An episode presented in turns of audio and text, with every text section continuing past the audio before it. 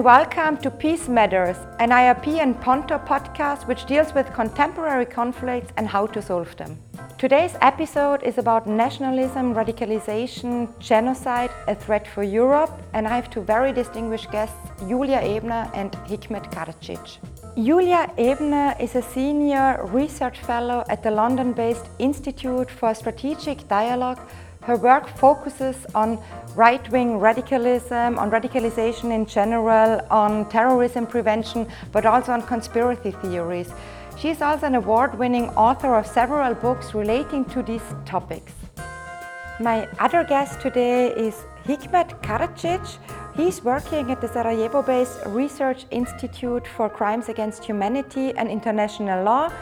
Hikmet has been working extensively on genocide right wing extremism, and he has also been publishing several articles in Newsweek or in Haaretz or in Foreign Affairs, and he has also been the author of several books dealing with these topics. I hope you look forward to the discussion with Julia Ebner dealing with nationalism, radicalization, genocide, a threat to Europe at the podcast Peace Matters. Welcome, Julia and Hikmet. Um, today we are talking about genocide and nationalism and radicalization. And you're coming from dif different fields. I mean, you're researching similar topics, but you're more focusing on the Western Balkans. And you have been dealing a lot on radicalization and nationalism in the European and liberal democracy context.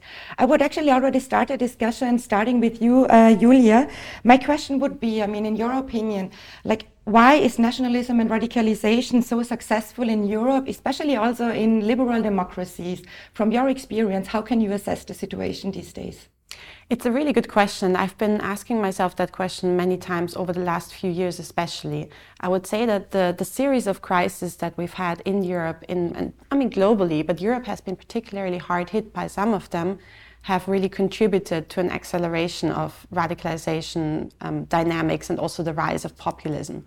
So, of course, COVID, the COVID pandemic, but even before that, we had the, the so called uh, migration and refugee crisis, which already led to a lot of far right extremist narratives being able to spread. And, and then, yeah, COVID, but now, of course, also the Ukraine war has really polarized our, our democratic countries, especially in Europe, uh, in the countries that are close, closer to the conflict than, say, the US or, or other countries um, and now also the, the looming or ongoing economic and living cost crisis. I think that those were really, you could see that there are lots of grievances, frustration with politics um, that could unfortunately be addressed in some ways, or there's a vacuum, a political vacuum that could in some ways be filled by far right populist parties who always seem to take the exact opposite position and who really almost turn into a counter movement against the status quo and are campaigning for radical change, which is something that has become more appealing in times of crisis because people are scared, there's a lot of fear, and there are deep identity crises as well, of course, with the more over, overarching patterns of digitalization, globalization. So I would say that this combination of crisis, but also technological, rapid technological advances have really created quite uh, a toxic atmosphere. Hikmet, uh, when you hear what Julia is saying, I mean, you are coming now directly from Sarajevo. You have been researching on genocide and radicalization in that context. And then we obviously also know about the very, very sad stories, uh, the Balkan Wars in the 90s, which have been uh, many of them and the atrocities which happened uh, have been ethnically driven there as well. If you hear what Julia is saying, like how would you assess the situation in the Western Balkan context about nationalism? What what drives nationalism in, in the historical Balkan mm. context uh, until now? Because even until now, we see a lot of national politics. Um, people are using nationalism for mm. actually gaining voters, or actually, how would you assess the situation in the Western Balkans in this sense? Well, first to say that um, extreme nationalism in, in, the Balkans has been around for quite some time, actually, since the start of uh, nation state, the, the, the, nation state building processes in, in, in, the 19th century. That's when the, the modern nationalism actually uh, grew in the region. And um, I, I would say that the only time when, when there was no fierce nationalism was during the time of communism, which was from 1945 until 1990. And uh, in, in, in, even in this time, when the, the, the Yugoslav dictator Josip Broz Tito died, that's when um, former communists decided and knew actually that if they don't play the card of nationalism, they, they are going to lose the elections, uh, the, first democratic mm-hmm. elections, so on. So the case in which former uh, communists who were who were really high-ranking members of the Communist Party overnight became very big, strong nationalist leaders. Uh, uh, and so on, like in the case of Franjo Tudjman from, from the president of Croatia and, and Slobodan Milosevic, uh, the president of, of, of Yugoslavia at, at, the time. They were former high-ranking uh, communist officials who became uh, national, very, very harsh nationalist leaders and who went that far to commit um, mass atrocities and, and, and even genocide in order to achieve uh, some, of, uh, some of their strategic goals political goals in the region. And unfortunately, this, this uh, sentiment of, of extreme nationalism has become very appealing to the masses. Uh, it's something which we see currently in the region as well. We see that, that uh, many, many uh, nationalist leaders play the card on the, on the 90s, uh, going back into, into you know, 30 years ago, and ignoring the, the, the, everyday needs of, of local people in order to, to gain votes. And unfortunately, this is something which is which is very still still very appealing. And another aspect is that we have the rise of far right groups in the region and movements, which are fostered by these governments. So the governments tolerate these groups, which would then, in case of some um, extreme scenario, be some sort of new paramilitary group, which would which would you know be out of the control of the state, like it was in the late, um, in the early 90s uh, with, with, with, with, the Yugoslav regime. So uh, currently, um, I would say that my assessment is that currently nationalism, extreme nationalism, um, and radicalization in, in the Balkans is really on a rise, especially in the last uh, in the last decade. Julia Hikmet said it becomes very appealing to masses and it is on the rise. And I would say the same situation we're also facing in Europe. I mean, we're upcoming, we're having elections next year. If we look at Austria and also Germany, we see that right wing parties are on an extreme rise as well.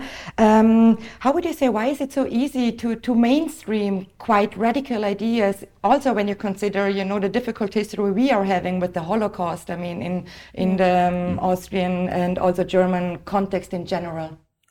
It's really concerning, to be honest, because both in Germany and in Austria, we have, of course, quite a significant, we've had, had investments in the education system to really make sure there is awareness about our histories. And yet, right now, we see the, the Alternative for Germany, but also the FPÖ, use some of the, the vocabulary that is that is directly taken and, and some of the conspiracy myths that really follow the patterns of, of narratives that we've seen in the past and that we've even seen um, kind of in the Nazi period, like uh, terms with terms like Lügenpresse and this really fundamental hatred against the established press being so present again in the rhetoric of even high profile uh, far right politicians.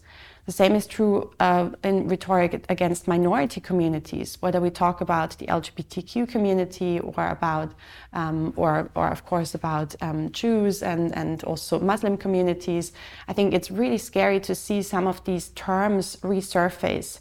And often I would say language is one of the first indicators of this mainstreaming process, where you can see that there is a normalization of, of this vocabulary um, again that is, that is quite concerning. And the, the AFD, of course, the AFD in Germany was founded 10 years ago uh, with more the goal of kind of campaigning against the EU, being in favor of, of a German exit from the EU. But now it's really at the height of both its radicalism and its popularity. So it's very explicit in some of its conspiracy myths and narratives.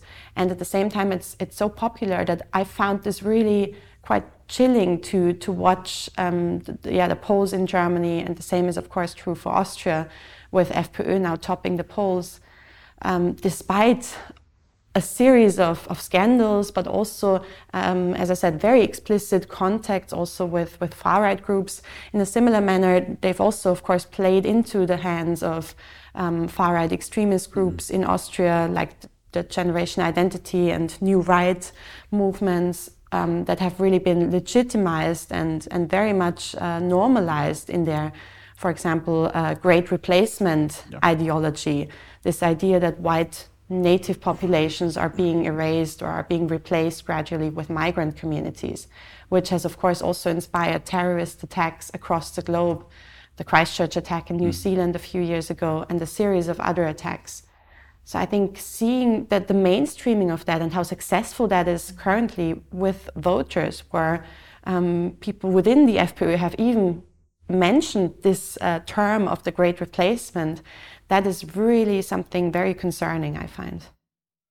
Julia has been saying this mainstreaming of radical ideas is on the rise again, even though, especially in the German context, I mean, we did have, you know, this. Um, um, we were forced, let's say, about dealing with the past, dealing with history. From your context, how would you assess the situation there? You know, because uh, when we talk about Western Balkans, what happened in the 90s, there didn't really happen reconciliation. What did happen, of course, there was the establishment of the ICTY, I mean, the special court, and uh, some facts and some truth uh, were actually established. But how would you see the situation now? Like, how is dealt with history mm. in this context and how important is memory of atrocities and how are politicians dealing with it but maybe also the education system?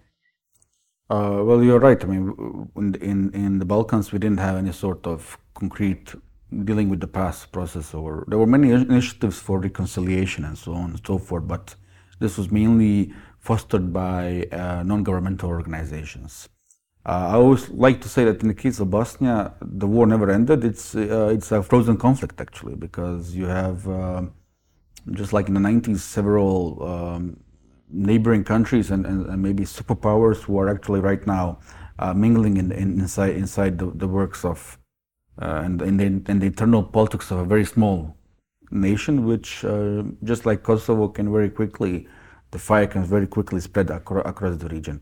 Um, and you're right. We, unlike Germany, the educational system in the Balkans is divided. So there's no. Everybody learns a different history textbook.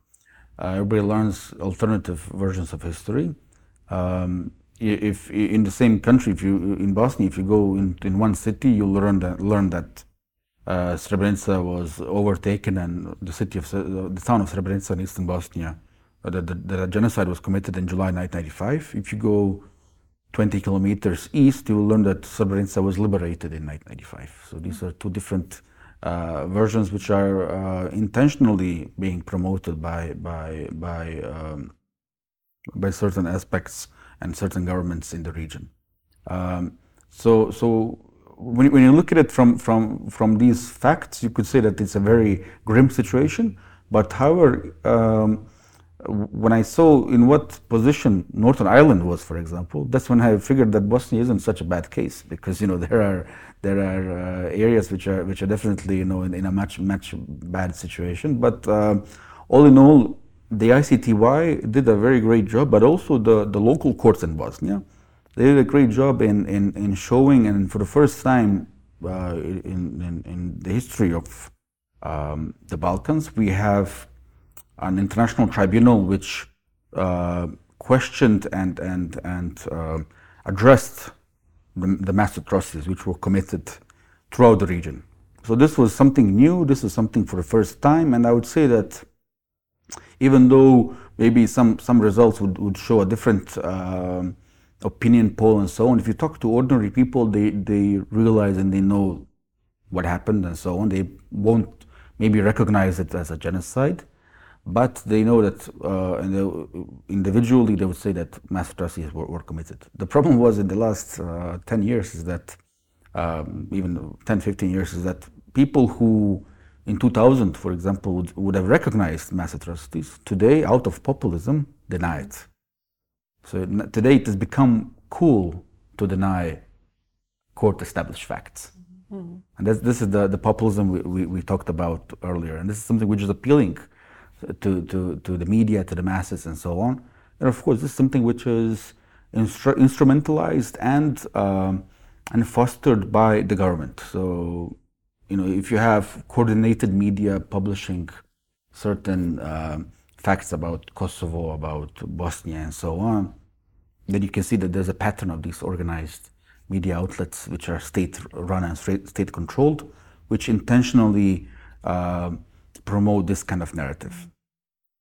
with with the far right groups in in Europe, it's often you often see that the denial of historical facts goes hand in hand with the denial of current current um, current state affairs, which is interesting. With of course COVID denial or also disinformation about the Ukraine war, then often going hand in hand with conspiracy myths, even about the Second World War, for mm -hmm. example. Do you see the same thing in in in the in the former kind of in Yugoslavian context, in that in the Balkans region, that there is a denial of both historical facts about uh, genocide and mass atrocities, but also about ongoing crises like COVID. oh, definitely, definitely. Yes. So um, people who denied um, Srebrenica or, or, some other crimes denied the existence of COVID. You know, they, they mm. studied with some Vatican conspiracy or you know something like that. So so you had a lot of these cases. And of course, because um, you could see that a lot of um, certain media outlets or, or, or, social media, which was controlled by uh, Russian-backed, uh, uh, Russian-sponsored channels, were fostering this kind of conspiracy theories. You know that uh, th this was this was that you know COVID doesn't exist. That the, this is all a pharmaceutical um, you know conspiracy to earn money and so on. Yeah. And, and, then a, a, later post would be about um, Bosnian Muslims wanting to um, uh, have a demographic replacement of, of people in the region. So this great mm -hmm. replacement narrative is something which was very active uh, in the 90s and which has today come back again. So, so you have a, a lot of similarities, and this is something which isn't, let's say, um, um, new too much because um, uh, far right groups and far right individuals cooperate with each other. Yeah. So you had Steve Bannon coming to, to, to Serbia, uh, to, you know, at the height of, of, of, of Trump's uh, presidency, coming to Serbia to meet up with, with Vucic. And then you have Orban, Dodik, uh, Milorad Dodik, the, the, the, the, president of Republika Srpska, the, the Bosnian Serb entity. He went and visited Orban yesterday. So there are so many uh, connections which you, which you have on, on high state level, but you also have these localized movements which, which uh, which cooperate and which actually learn from each other and they have some sort of their own network. And also international or pan-European cooperation. It was very interesting. I was at a undercover at a radical pro-Putin protest in Frankfurt last year or two years ago. Last year, no, it was last year. And I met, there was a Serbian nationalist, very far right in his, his ideas, um, and also very conspiratorial in his thinking, who was also was also a COVID denier and who was also very much spreading disinformation about the Ukraine war. So it was interesting how all these factors became or came together. Mm -hmm. But he was extremely well networked in the German sphere of far right extremists and also the the conspiracy theory movements. Yeah. Maybe, maybe Julia, since uh, you were also talking about, you know, denying facts, and uh, I just read your recent book also on mass radicalization, and um, you're also um, doing your research, you know, by going to specific events, and um, and um, my question would be in this context, you also went to this um, to an event, I think it was against um, climate change, you know, mm -hmm. and there you have like many many people who are denying all these facts, you know, like why is science not appealing anymore? And I even remember remember that in your book, and then you came to a table where there were then right-wing people. So you know that actually people who are denying science, who are talking more about there is no climate change, but then find each other again like with other extreme narratives or ideologies. I mean, how would you assess this in, in, in your experience? There seems to be a very big overlap between different communities and movements that are against, that are opposed to the establishment, as, as they would mm -hmm. call it. And that can be established science, established media institutions, political institutions, even demo democratic institutions. So there's this underlying deep fundamental distrust that builds up. And if it builds up in one area, if they start to deny um, science as such, it's much easier to then add on additional conspiracy myths about the media covering up supposedly or about um, the politicians being corrupt and playing along. And that is something where also psychologists have found a pattern where actually the biggest predictor for people to believe in one conspiracy is that they already believe in, in another conspiracy theory. So once you open that Pandora's box, you really you can really easily get from one conspiracy myth into the next one which is of course hu- hugely relevant in times of COVID denial, in times of yeah so much disinformation about the Ukraine war, and even conspiracy myths that are not really can not really be seen as harmful or dangerous.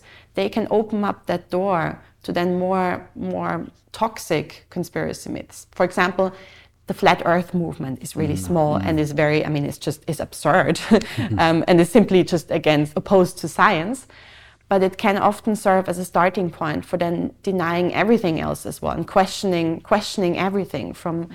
scientific institutions to yeah to, to, to even democratic institutions um, of course we've now also seen both in the us but it's also leaking into europe slowly election denial or election fraud narratives which i would say are also a very dangerous phenomenon because they put a question mark um, to all the democratic processes and institutions that, that are fundamental pillars of our functioning democratic systems. And I would say that that's also a big threat for the future.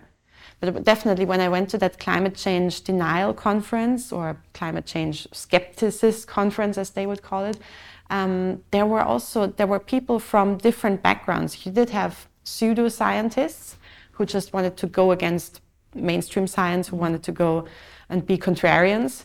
Uh, and then you also had quite a few local or former AfD politicians, former far right populist politicians, people who didn't believe in the media anymore, um, but also just activists. And part of those those activist movements, the, the, people that I sat down next to at the dinner table, they were from the Generation Identity, mm. or at least from the from the New Right movement. And I was literally sitting next to someone who spread who told me about great replacement mm-hmm. ideas and who mm-hmm. shared very racist um, narratives and was clearly radicalized into the, the far right white nationalist spectrum.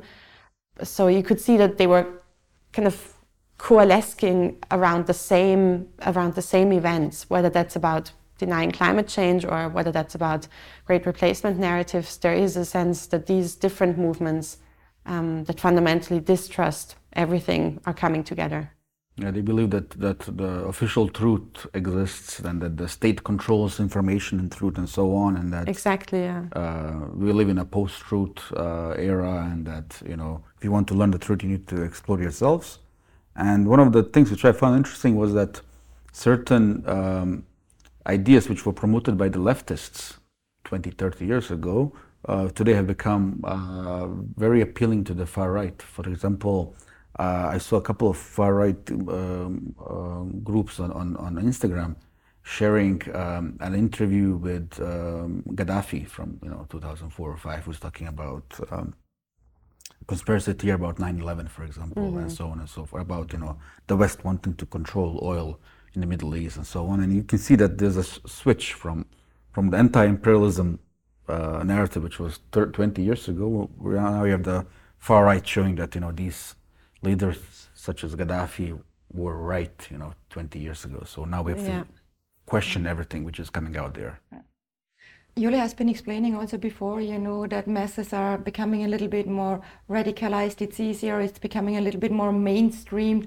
Um, if we then put it together, you know, with what happened in the Western Balkans when it then comes to genocide, because this is something very difficult to understand. To understand for me, you know, that people who used to live together can become so radicalized that at one point they actually go along and kill each other. I mean, you have been researching this mm. issue. Can you give us um, just like some uh, some kind of explanation how this is actually possible? Like how this kind of um, situation can lead to this total uh, there is no more extreme yeah. form of um, yeah. an atrocity than a genocide in general or a crime against humanity. But how can this actually function of people who used to live together? I think it's very difficult to understand in, in a context from a liberal democrat, democratic country, which Austria, at least for now, still is. Mm-hmm.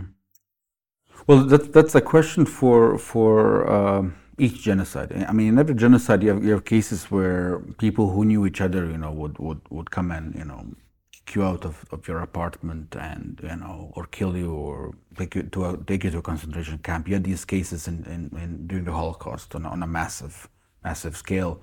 Uh, what was interesting in, in, in, Bosnia in the 90s was that um, a, a, majority of the perpetrators who committed the crimes knew knew their victims very well because these were very small, um, cohesive communities. Twelve thousand people living in a small town.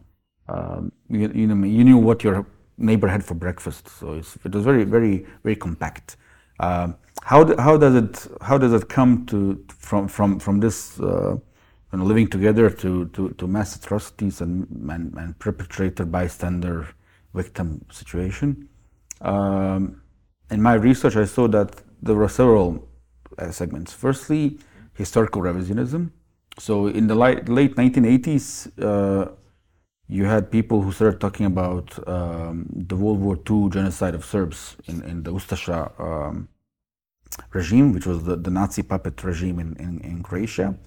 And so uh, there was this narrative that the communists did not allow for for um, these the truth about Jasenovac, about um, the, the, major camp, and about the suffering of the Serbs to come out. So this is finally we have the time after 50 years to, to talk about our suffering, and uh, the main perpetrators there were were seen as the the Croats, the Ustasha, but also the Bosniak Muslims who were considered to be like um, um, the, the additional perpetrators of, of, of Ustasha crimes. And that's one thing. Another thing is uh, anti-Muslim sentiment. They usually use the term Islamophobia, which I don't, I don't use in the context of Bosnia. I call it anti-Muslim hatred or, or anti-Muslim bigotry. You had this, uh, you know, like the, the, issue, you know, there are too many Muslims living in the country. We need to, if we don't get rid of them, they're going to take over this country in 20, 30 years' time. Um, that was a, demographics was a huge aspect and very under, under, underrated among uh, scholars. And thirdly, you had opportunism, which was very, very uh, uh, widespread. Now, how do you explain such brutalities of a crime? Uh, I mean, I, I, wrote the whole book about, about brutalities in a camp. Honestly, there's no concrete answer right now. This is something which, which you would have to you know, do psychological tests with people and so on. But uh, this amount of, of brutalities which were, which were committed, that, that's the most hideous um, uh, elements of the crimes. Because the numbers of people killed, if you look statistically, weren't that big. I mean, uh, of course, there were uh, numbers are, are, are, huge and so on, but um, the number of people killed in, in the camps in Bosnia were much less than in, in, in, other cases, in other genocides and so on. But the brutality levels were high. And especially if the perpetrator is somebody who you know, then the aspects of reconciliation are very slim. So uh, that, that's something which has been, let's say, uh, um, um, un, un, um, hasn't been part of, of, of, the focus of many of many people who were dealing with, with the questions of reconciliation and so on. But I would say that these three main aspects were, were, were crucial uh, in the mobilization of these masses. You know, they would say, uh, if we don't do this right now, they're going to have a repetition of the genocide from World War II. They, the Croats and the Muslims are going to reopen camps for us, so we have to get rid of them, and so on and so forth. Plus, this demographic aspect. Um, you have a case in which uh, the Serb Democratic Party, which was which was led by by uh, the Serb nationalist uh, leader and later on genocide convict um, uh, Radovan Karadzic, he, uh, he, they commissioned a group of experts to to predict um, statistically how many Muslims are going to live in Bosnia in 2021, mm. in 1991. So demographics was a huge aspect for them, and this whole great replacement narrative was very much present in, in Bosnia at the time. Um, but how, how does one become so brutal? Uh, that's something which, which I couldn't find an answer to. I did for my for my PhD in Oxford. I did a terrorist manifesto analysis, of course, of non-state terrorists who've committed big, kind of the big attacks of the last ten years. So I analyzed systematically analyzed those terrorist manifestos and the language and psychological factors um, that were that showed up as statistically significant patterns. And I was wondering if you do you think it might be similar for for potentially also what happens in genocides because the, the patterns that showed up as statistically most significant are um, there's a phenomenon called identity fusion mm-hmm. when your personal identity becomes one with the group identity. Mm-hmm. And in addition to that, there's this external threat perspective that the in group is completely threatened. Mm-hmm. And there have been previous studies that also linked that identity fusion plus threat um, to to a much higher willingness to commit pro group extreme forms of pro group violence, mm-hmm. and that was really that showed up as very significant in these in these terrorist mindsets. Mm-hmm. I'm wondering, and of course that often also was combined with a dehumanization of of the enemy of the perceived um, the group that was perceived as threatening, that perceived out group, and demonizing and, and dehumanizing narratives and kind of an overall violence endorsing, violence condoning um, norm in the in the group. Do you think that these factors might also be relevant for for the commitment of, of mass atrocities like genocides? I'm, I'm pretty sure, definitely. I mean, what you're just saying right now, I would I would definitely put in the context of, of Bosnia and Rwanda uh, yeah. in both cases, because you you had um, a lot of examples of of, of these. Um, um, how do you call it, the identity fusion. Identity fusion, that's, yeah. yeah and of course also the threat with, as you say, the great replacement ideology, which also played a role in a lot of these terrorist attacks that we've exactly. seen where there is a this this idea that there's this existential threat to the survival of the in group or to mm, the mm. Um, to the existence of the in group. Uh, Which maybe also brings me then to one of the last questions because it's about the instrumentalization also of genocide. You know, when you talk about this uh, uh, great uh, replacement, you know, it gives uh, people the feeling or the narrative is created that there is something going on like a genocide against white people which obviously is contrafactual but you know mm. like how important is also this um, instrumentalization of genocide you know we hear it a lot also that genocide can also be very constituent for people especially mm. in the mm. case of um, today's uh, israel jews it's very the history is very very important for them mm. to portray themselves as israeli jews or if you talk to armenians yeah you cannot really mm. talk to armenians now in a political sphere without actually referring at one point to yeah. the genocide. And on the other hand, you have like this feeling of um, injustice, which plays along, you know, um, for those people who are might maybe feeling that they are losing something. I mean, mm. how do you maybe, as one of the last questions, um, would deal with this question about um, instrumentalization of genocide? And is it a problem, or should we be aware or careful while using the term? Yeah, it's a good question. I think um, in the definitely in the context of, of some countries, of course, words such as genocide or terrorism have also been exploited for political purposes. Even what you said earlier about that historical revisionism that happened at the time, mm. um, narratives of a victimization of the in group, I think that that can, of course, often then also lead to strong hatred towards the out group, and that can be projected on on, on the present. I think it's yeah, I think it's hugely important. That's why I think it's hugely important to have those reconciliation efforts and, and actual efforts of bringing in dialogue between communities where maybe in the past there have been atrocities against each other. Um, and even in, I mean, even to some extent, of course, hostilities that are very much rooted in history between countries um, against each other, like the German French rivalry and the German French, this, this deep um, hostility after um, of the settlement of the, the, First World War after the Versailles Treaty, where there was a very deep frustration in the German mindset um, towards the French, but also in general, there was this very strong victimization narrative. I think those can be very, very toxic, and I definitely think that that they can be politically instrumentalized. Um, so I would say that reconciliation efforts and, and dialogue um, and, and also for international relations really there is a very big role in the prevention of future mass atrocities. Mm. um, genocide plays a very as you mentioned a, a, very a very important role in the identity building of, of, of certain nations like israel armenia uh, the case of bosnia as well. Um, bosniaks have become much more let's say nationally conscious due to the genocide.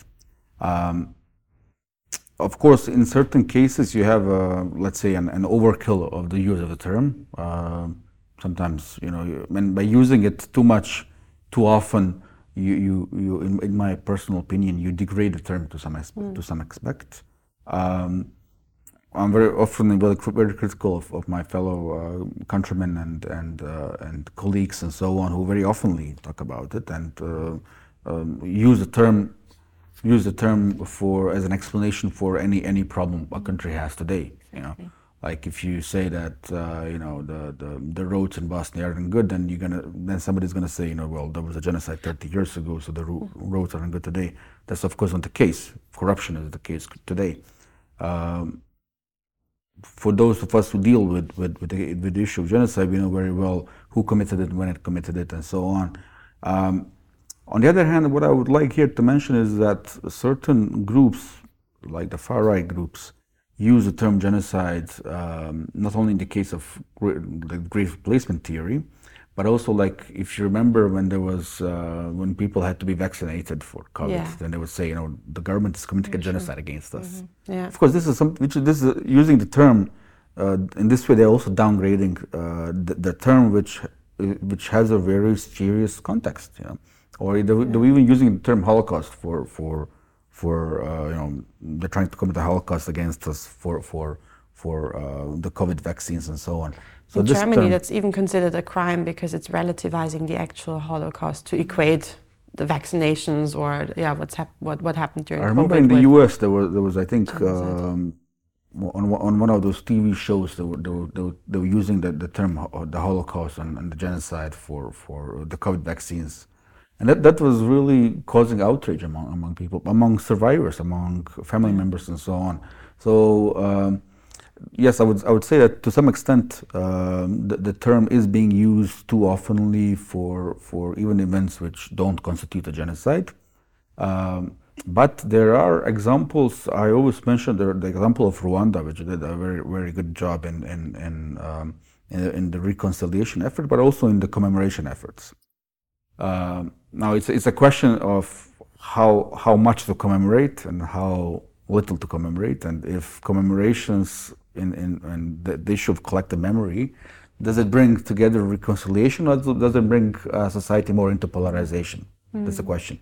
In Rwanda, you have 100 days in which you can um, mourn the dead, mm. the victims. Other, other, uh, the rest of the time, it's, it's, it's forbidden to, uh, to commemorate the genocide, the mm. Rwanda genocide. Of course, the, the context in, in, Rwanda is different because the perpetrators were militarily defeated, yeah. just like in the Holocaust. Uh, in the case of Bosnia, the perpetrators were not militarily defeated. Today we have, uh, and often when I talk to, to, to, to, some German colleagues, I tell them, imagine if you had a small uh, Bavarian, you know, a small state in Bavaria which had uh, Nazi laws, the Nuremberg laws there, and so on and so forth. Imagine that still existing, and that's what you have today. You know, the the police of the, the Bosnian Serb police, which took part in the in the, in the genocide, most of the people who took part in it uh, work as traffic officers or, or high-ranking uh, commanders and so on. So it's something which is a difficult thing to to to, to deal with uh, when we talk about uh, to what extent yeah. do we overuse the term genocide? Even I some, sometimes uh, uh, question myself, to be honest. Mm-hmm. Do I mention it too much? You know? Yeah, I think it's a very important topic, and we should have maybe a podcast alone about this topic at one point. Very unfortunately, we're already coming to an end, but I do have uh, one last question since the podcast is called Peace Matters. And what does peace actually mean in this context? And if you just have in one minute, what could we do in order to foster peace, which is obviously not nationalism, not radicalization, not genocide? Mm-hmm very very briefly maybe you start and then the last i would say that education is the most important that's what i saw that's what i saw in my work so far educating people about uh, all aspects and, and about the, the, the green the, the red flags the, the early warning systems the, the, the historical facts. Uh, only in, in this way uh, can we counter mm-hmm. historical revisionism and denial. Peace matters I would, I would definitely agree with, with the importance of education. I think the broader term resilience, societal resilience, is really important here. That's something where I think we've seen a, a decreased resilience level, unfortunately, um, at least from, I can speak about Europe, but in recent years, um, where the, the, these crises have really shaken up uh, the, the, fundamental tissue that, that tied together our societies or that held them together.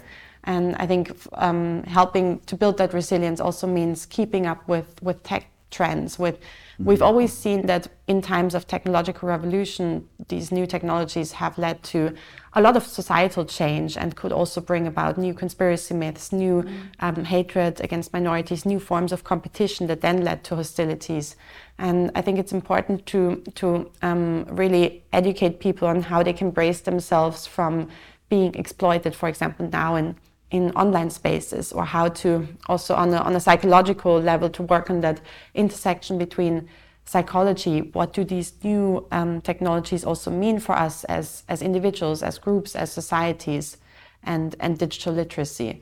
So i would say there's not enough happening yet both in the in the school uh, kind of education system but also outside of schools for the digital migrants as we can call them not just the digital natives Thank you so much, um, Julia and Hikmet. It was super interesting for me. I think there's so many topics we still need to discuss, and it is very important that at one point we come to this resilient and educated societies uh, in all over Europe and probably also even around the globe, since these uh, things are not halting at borders.